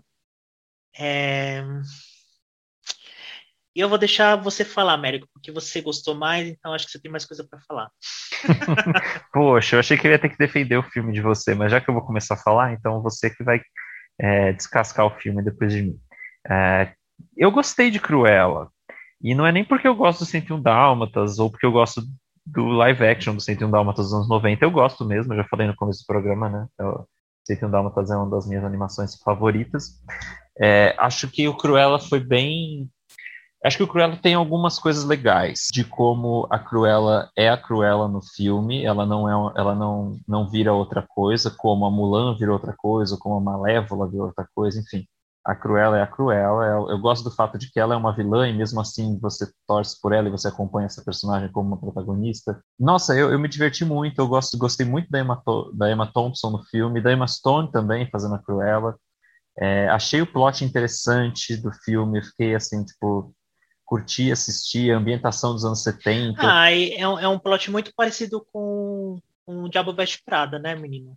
É, tem um pouco disso, mas se você pensar que o Diabo Veste Prada é inspirado no, na, no 101 Dálmatas, aqueles, né? Que, que a Ai, Miranda- será? Não, não é, mas tô dizendo assim, a Cruella veio antes da Miranda Priestley, né? Ai, Como- gente. Mas assim, eu gosto que a Cruella no filme é meio que uma Vivienne Westwood, assim, uma estilista punk, assim, enquanto né, em oposição à baronesa, que é uma coisa mais clássica. Eu gosto dessa dualidade, desse discurso que tem. É, então eu acho legal assim o filme ser um filme de época, se bem que a Cruella do 101 Dálmatas não era jovem nos anos 70, até porque o filme do 101 Dálmatas é mais novo do que é mais antigo do que a Cruella, enfim, desse filme. Mas é, ela, tá, essa Cruella desse filme, ela tá nos anos 70, porque provavelmente ela é a Cruella da Glenn Close ali nos anos 90, né? É, ah, eu me diverti, eu achei uma Stone ótima no filme, achei a, a, a, ação legal, ele é um pouco longo, mas como eu vi em casa, né, todo mundo tá vendo em casa, é, não me, não me cansou, é, poxa, eu gostei. Para mim, até agora, é o, é o que eu mais gosto, assim. É, ah, então o Aladdin é, não é o mais que você gosta. É, não é, acho que. Porque eu. Não é, acho que o Cruella foi não me diverti mais, assim. Acho que. Enfim, menino, eu queria, eu queria, na verdade, defender o filme depois de você falar. Eu começar elogiando não tem graça. Fala aí, o que, que você achou? Então, eu, eu concordo assim com o que você falou. Eu, eu, a Emma Stone e a Emma Thompson, as duas estão divertidíssimas, elas se divertem muito. Eu acho que elas devem deve ter sido divertidas, porque você Exato. vê. A Emma Stone, aliás, as duas atrizes, elas são atrizes que a gente não precisa falar nada, porque elas são maravilhosas, elas são boas. Então, assim, é, eu acho que se você colocasse ela em qualquer filme, essas duas atrizes juntas em qualquer filme, eu acho que daria o mesmo resultado. Porque o que eu quero dizer é que, assim, é, elas são maravilhosas, elas têm carisma, elas levam o filme nas costas. E o filme pode ser podre, e elas vão levar nas costas. Então eu acho que Cruella se beneficiou dessas duas atrizes. E aí entra todos os pontos que eu não gostei. Eu acho a trilha sonora, eu amo as músicas, todas as músicas que tocam no filme, mas são é excessivamente irritante. Toca uma música a cada um minuto. É, inclusive, quando eu coloquei isso na minha crítica, várias pessoas concordaram. Tipo, teve gente que teve uma pessoa que falou assim: Nossa, é, eu nem tinha reparado, porque teve uma hora que toca tanta música que você nem, nem, nem sabe mais que tá tocando música, sabe? Parece que o negócio se acostuma assim. E eu acho isso péssimo, sabe? Não tem nenhum fundamento, assim, tirando uma ou outra música, as músicas são só jogadas, sabe? Você sente. Eu, eu, eu consegui sentir o peso, menino. O filme tem 2 horas e 14 minutos quando chegou na metade do filme, eu consegui sentir uma barriguinha ali muito grande, assim, que eu, eu comecei a ficar muito incomodado. Eu falei, gente, meu Deus do céu, vamos, vamos, vamos, vamos, vamos, porque tá, tá me incomodando. E assim, tá, eu poderia relevar, tá? Eu poderia relevar música, eu poderia relevar barriguinha, tá? Eu poderia relevar. Mas sabe o que me irritou? O que me irritou é, é justamente o fato da Cruella querer ser um filme over ela, ela quer ser um filme diferentão. Ah, eu vou ser o remake diferentão, o remake que até agora vocês estão re reclamando que meus filmes não têm alma, que não tem isso, não tem aquilo. Então você vai ter tudo, tudo e um pouco mais. É, mas aí eu volto naquilo que eu falei no começo. Ela se beneficia exclusivamente das suas duas atrizes, porque é uma história de origem como todas as outras que a gente já viu várias vezes é uma vilã que ela é boazinha e tem dupla personalidade, que depois se torna má, mas ela não também não é tão má, porque eles não querem vilanizar a vilã. Olha que louco isso, né? Essa coisa de não vilanizar a vilã. É, e na verdade, a Cruella nem é a vilã, a vilã é a baronesa, né? ah, é muito louco isso. Então, menino, eu fiquei eu fiquei muito angustiado com esse filme porque eu não consegui Ai, for, fora, fora os capanga da Cruella que são muito, muito bobões, assim, sabe? Me irritava muito também. Ah, eu gosto. Enfim. Ai, gente, eu achei, eu achei muito bobo, assim, sabe? E, e é isso, assim. Concordo com o seu argumento. Eu concordaria com o seu argumento se a gente não tivesse tido experiências na Disney ruins. Porque, por exemplo, se fosse o caso do filme se segurar nas atrizes, todos teriam dado certo. Todos os live actions da Disney têm pelo menos uma presença forte de elenco, né? Então você tem a Gina Jolie, você tem é, Kate Blanchett, você tem Beyoncé, sabe? Você tem todo mundo. Então não sei se é só nisso. Eu acho que Cruella é um filme que tem alma. É, porque ah, ele não é uma que tem alma? Eu acho que ele tem alma, porque ele não é uma adaptação direta, ele é uma história nova, então você tem ali vários, várias pistas né, da história original do 101 Dálmatas e da personagem, mas é uma história nova, assim, tipo, é uma origem que você não tinha no, no, no desenho, então tipo, podia ir para qualquer lugar, é meio que a mesma coisa que a Disney faz sempre mesmo, tipo, todos os truques da Disney estão ali, mas eu achei que eles estão camuflados de um jeito interessante. É, eu gostei muito, eu acho que é um filme que tem alma, acho que é o primeiro que tem alma, assim. Você daria um 10, então? Não, não daria um 10, com certeza não, mas eu acho que me divertiu muito, assim. É, acho que é um filme, é, sei lá, E, e o pessoal tá comigo, viu, menino? Esse foi o filme que foi mais votado como top. Pouquíssima gente achou flop. Ah, eu, eu fui um dos que colocou flop aí, com certeza. É, eu vi, eu vi. Eu fui lá ver se você tinha votado. Ah, eu. E, e sabe, o que é, sabe o que é o pior? O pior é que assim, foi confirmado que a Disney vai fazer mais do- duas continuações. E você vai ver, menino, o que vai acontecer com essas continuações. Vai Vai, virar. des- vai sugar o personagem, Nossa. vai estragar, com certeza. Já, eu já sei o que vai acontecer. Vai a mesma coisa. Então né? é isso, sabe? E aí agora eles vão tirar todo, todo o último centavo que eles puderem dessa nova franquia, porque dentro da Cruella vai surgir uma nova franquia, né? Então. Ai, gente, que, que, que, horrível isso. Esse eu acho que é o erro, porque eu acho que vai cagar muito Ai, e vai, Deus. vai desgastar a própria Podre. personagem. A Cruella vai acabar virando o novo Jack Sparrow do Piratas do Caribe, sabe? Ai, que Primeiro- nossa, gente, Porque o, horrível. prime- nossa, o primeiro péssimo, filme era nossa. incrível, mas aí sugaram tanto o personagem que perdeu a graça. Eu não consegui me divertir com o filme. Eu não consegui. Eu consegui me divertir muito mais com Aladdin do que com esse filme. Curioso, me É, diverti e eu, infelizmente. Assim, se for pra assistir esse filme, eu coloco o Diabo Veste Prada. Nossa, assim, tipo. Ah, eu saio do filme compara, né, rindo, sou Diabo- Veste- não, mas são filmes Ai, diferentes. menino. Diabo Veste Prada é maravilhoso.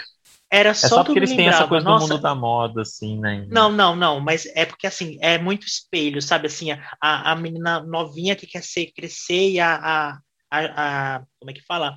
A baronesa que quer ser a, a, a, a mandona, sabe? A, sabe tudo, quer ser a, a egocêntrica, a egoísta.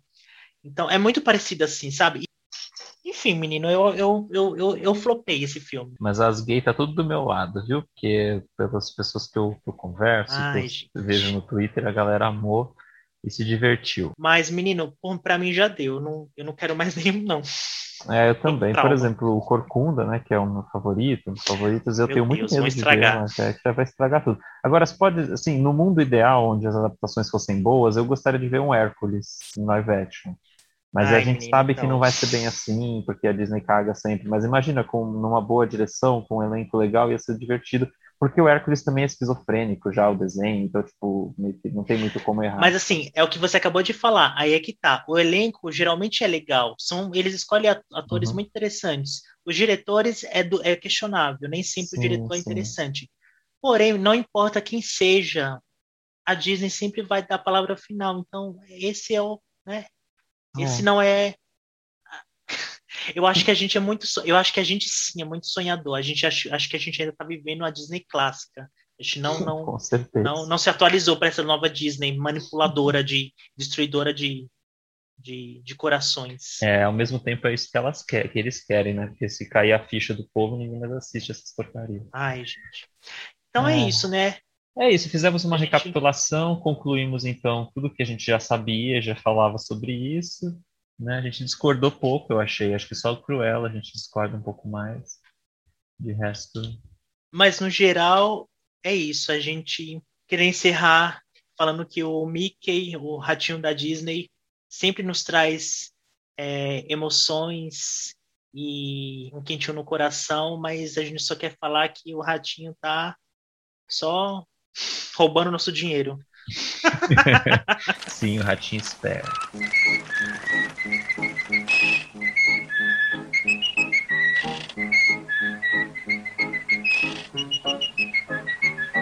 Bora pro depois da sessão. O que é o depois da sessão, Ricardo? Como diria o Thomas, o Depois da Sessão é aquele quadro em que a gente faz indicações ou desindicações para você assistir durante a semana, mas neste caso a gente vai fazer indicações especiais relacionado aí a, ao mês do orgulho LGBT, porque a gente é desse que quer causar. Então, assim, a gente escolheu cada um três filminhos, três indicações é, para vocês verem ao longo desse mês. É, bom, pessoal, eu trouxe então, vou separar aqui três indicações de filmes com temática LGBT e eu afunilei um pouco mais assim essa temática, porque o tema da parada LGBT desse ano, que foi online e tudo, né, não teve ah, o desfile e tudo mais, mas teve a parada, foi HIV e AIDS. Então eu separei três, três filmes que. três coisas. Aí, lá vem, lá vem coisa pesada, quer ver? É, então, mas nem tanto, assim, são abordagens bem interessantes, assim, é, que falam sobre isso, porque é um assunto importante de discutir, né, na comunidade LGBT, é um assunto que é muito presente desde sempre, porque começou, né, com todo um... Desde os primórdios, né? Exato, e um preconceito muito grande. Então, eu vou fazer três indicações. As- é, a primeira é uma das minhas coisas favoritas, assim, que existem, audiovisual, que é a série Angels in America, do Mike Nichols. Ai, que clássico! É uma série de cinco episódios, muito linda. Ela é uma série da HBO, então ela está disponível no HBO Go, vai estar disponível no HBO Max, enfim. E ela existe em, eu tenho o DVD aqui, ela é muito linda, assim. É uma história é, um, brinca, assim, com a fantasia também, mas que vai falar sobre essa coisa do surgimento da AIDS nos anos 80. É, tem grandes atores, então tem o Al Pacino, Mary Streep, Emma Thompson. É, tem um elenco mais, mais jovem também, jovem na época, né? E ela foi feita ali no final dos anos 90. É, e é muito bonita, é muito bonita, assim. É uma, é uma visão bem poética sobre o assunto. Esses atores, eles interpretam mais de um personagem, alguns deles. É muito interessante, assim, ter uma brincadeira com isso. E é Mike Nichols, né? Mike Nichols é um diretor incrível, é, LGBT também. Então, é, Angels in America é muito lindo. Eu tenho que dar nota 10. É, e assistam, assistam se puderem, porque vale muito a pena. A minha segunda indicação também é uma série, também é da HBO, mas essa não está disponível ainda no Brasil, porque ela é da HBO Max, mas ela vai chegar, gente, ela vai chegar. É, que é a série que chama It's a Sin. Uh, também tem cinco episódios, é curtinha, são cinco episódios de quase uma hora cada um. E aí essa série vai contar a história do surgimento do HIV na Inglaterra, né? Então a epidemia do HIV começou Olha. nos Estados Unidos e aí essa série conta é, é a história de jovens em Londres, nos anos 80. Uh, o protagonista é o Ollie Alexander, que é o vocalista daquela banda Years and Years, um ícone gay maravilhoso. Ele tá ótimo na série, todos estão ótimos, é uma série bem emocionante. Essa, diferente do Angel, Angels in America, ela é mais pé no chão, assim, ela é mais dramática, né? Então tem a questão dos personagens com HIV e essa essa questão lá na epidemia dos anos 80, onde não tinha, não tinha tratamento, não tinha cura, enfim. É, então é, é uma série mais dramática, assim, mas é muito boa. Eu também vou dar nota 10, hoje eu tô facinho com as notas aqui, menino. Gente. E a minha terceira indicação, seguindo esse tema, é um filme francês que chama 120 Batimentos por Minuto. É um filme que vai também contar essa história lá da. Só que aí na França. Então, olha só que legal, eu trouxe uma coisa da, da AIDS nos Estados Unidos, na Inglaterra e na França. Os 120 batimentos por minuto é, conta a história do grupo é, ACT UP, acho que é esse o nome do grupo, que era um grupo que fazia, é, enfim, que lutava pelos direitos das pessoas com HIV e tudo mais. É, e aí tem uma história ali com, com os personagens também, é bem bacana. Esse está disponível no Globoplay e em DVD pela Imovision. E eu vou dar nota 8 para esse daí.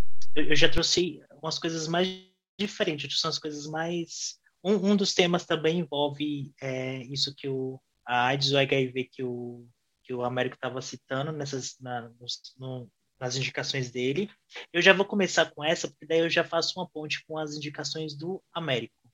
Então eu vou começar com um filme que eu, brasileiro que eu gosto muito, que eu vi três vezes no cinema. Eu sempre vou repetir isso aqui porque é, eu conversei pessoalmente com a Marina Pessoa, aqueles, né? Chique, né? Eu, eu participei de uma entrevista com a Eu Marina também, coletiva menino. com a Marina Pessoa. Ai, que inveja, para. É, eu fui assistir também esse filme. E aí eu, eu perguntei para ela, eu perguntei para ela tudo assim, como foi o orçamento, quanto ela gastou, porque eu queria saber, meu, e o quanto ela, meu, a, a, a bicha foi, né, foi foda, meu, porque ela pegou ali um valor mínimo e transformou no filme. E tem muita gente que critica, ai, isso, isso aquilo. Meu, ela não tinha dinheiro para fazer o filme, então as pessoas não podem, as pessoas têm que entender isso. É, eu estou falando do filme Califórnia, de 2015, que é um filme com a Clara Gallo, que faz a Estela, que é a protagonista, e o Caio Horowitz. Ah, que é o meu love. Eu, acho- eu adoro ele no filme. É um- Gente, meu Deus, eu não, eu adoro tudo que ele faz. O Caio Horowitz, que é o JM, gente, ele é o tipo de, de personagem. Eu já acho que eu já falei um milhão de vezes né? Que eu sou apaixonada, é aquele misterioso que não sabe, sabe, tipo, sabe que, que você não sabe o que que ele vai fazer, o que que ele tá pensando, mas só sabe que ele tá ali pra te encantar. Nossa. E a gente Sim, tem o Caio Blatt, que é o tio da. Sim, que é o tio da, da, da Estela, que ele tá na Califórnia. Então, ele tá vindo da Califórnia, a história se passa nos anos 80, é um filme sobre o universo dos anos 80, então tem várias referências legais. Inclusive, tem a forma como eles assistiam videoclipes pela MTV, que eles iam. é, nesse espaços coletivos, ou então era videoclips vi- via VHS, né? Tipo, que eles tinham essas fitinhas importadas. Gente, era muito legal. E o tio da Estela, que é o, o Caio Blatt, ele tá com HIV e ele está num estado péssimo, assim. E a gente sabe que os anos 80 foi, teve, to, teve toda essa, essa coisa, tipo, é, da doença, tipo, mata várias pessoas famosas no mundo todo, inclusive no Brasil, e, e não tinha tratamento como tem hoje, não tinha o acesso à informação como tem hoje. Então, é um filme que ele mostra como era difícil e cruel né, para as pessoas gays na, naquela época ter e assumir que tinham é, HIV. E aí é muito. Eu acho muito legal, muito sensível, muito delicada a forma como a Marina Pessoa aborda o filme, como é, ela usa elementos como uma trilha sonora ou fotos antigas, objetos do, no quarto da Estela para mostrar que os personagens são nos anos 80, e como eu disse, eles não tinham verba para colocar os carros na rua, todo um figurino, todo um estilo. Então, ela faz do mínimo macro, sabe? E os atores estão muito bem entrosados, a Estela super funciona com o Caio Horowitz, eles têm uma química muito boa, e você se comove e com a história do, do tio da Estela, que é na verdade a história de pano de fundo, mas que é uma história que permeia todos os personagens. Então é um filme muito doce, muito legal e que pouca gente ainda conhece. Assim. Eu, eu pergunto várias pessoas, tipo muita gente que eu pergunto nunca nem ouviu falar no filme, infelizmente. Ele está super acessível, está disponível na Netflix. É, eu, eu, é um filme que eu dou nota é, 10 também, vou fazer aqui na América, porque pelo todo o esforço reconhecido Sim. que a Marina Pessoa passou, e porque a história é legal, é um filme legal, e é um filme que toda vez que eu assisto, eu, eu sei lá, eu tenho uma nostalgia de coisas que eu não vivi. Que apesar de ter sido no final dos anos 80, eu não vivi os anos 80, mas ela conseguiu me transportar para lá com muito pouco. Então eu acho que ela merece o 10. A minha outra indicação é um filme também. Acho que eu nunca trouxe esse filme para indicar no Depois da Sessão, porque é um filme um pouquinho mais alternativão, bem alternativão mesmo. Eu estou falando do filme brasileiro também, né? Inferninho, que é um filme de 2018 dirigido pelo Fábio Sei- Seidiel e Thiago Lins, são dois diretores. É, Inferninho é uma história muito peculiar e particular. É, ela conta a história de, de pessoas que trabalham numa casa noturna, tipo num bar, nesses bars LGBT, que sabe que funciona a madrugada inteira. É, e a dona do bar ela é uma travesti. É muito legal, gente. E aí, dentro do bar tem um coelho, que ele trabalha no bar. Ele se- é, é como se fosse Tony Darko, sabe? Assim, ele se veste como coelho, um coelho bizarro, assim, gigante. Mas ele tenta ser fofo, mas, fofo, mas ele é muito bizarro. E aí, do nada aparece um cara no bar e ele se apaixona pela, pela dona do bar, só que na verdade ele tem um mistério. Talvez ele seja um serial killer, talvez. Esconde algo ali dentro. E todos os personagens, eles têm alguma coisa meio LGBT, porque tem lésbica, tem trans, tem. Gente, todas as siglas LGBT estão nesse filme, é muito louco, assim, representados cada um em um personagem diferente. É, é um filme muito. É muito underground, assim, porque ele se passa todo num único ambiente, ele só se passa. É como se fosse um- uma peça filmada, ele se passa dentro desse espaço e tem muitas luzes de neon e tem uma mulher que fica cantando, ela canta clássicos de músicas bregas dos anos 80. é muito divertido. Gente, eu escolhi esse filme porque ele consegue trazer toda essa particularidade do, da, da sigla LGBT e consegue ser muito original e muito diferente de tudo que eu já vi, sério, de tudo que eu já assisti de filme. Então eu, eu, eu trouxe pela curiosidade quem, quem conseguir assistir vale a pena e vai ter uma experiência totalmente diferente. Inferninho, eu dou nota 8 de 10. E o próximo que eu vou indicar é uma série. Uma série que eu terminei recentemente, uma série que o Américo me indicou, né? É... Ah, foi? Foi, eu estou falando de Please Like Me. Ah, sim. É uma série. Eu não sabia que era uma série LGBT, o, o, o Américo me indicou. Eu fiquei muito chocado. Na verdade, ela não é só LGBT, ela na verdade é, é uma comédia com drama, é um coma, como é um drama média, não sei nem como fala. Dramédia. Dramédia, isso. É, é uma série que ela começou em 2013, né? E ela terminou agora em 2019. Ah, e teve quatro temporadas. Então a primeira temporada tem seis episódios, a segunda e a terceira tem dez cada episódio, e a última temporada tem seis episódios também.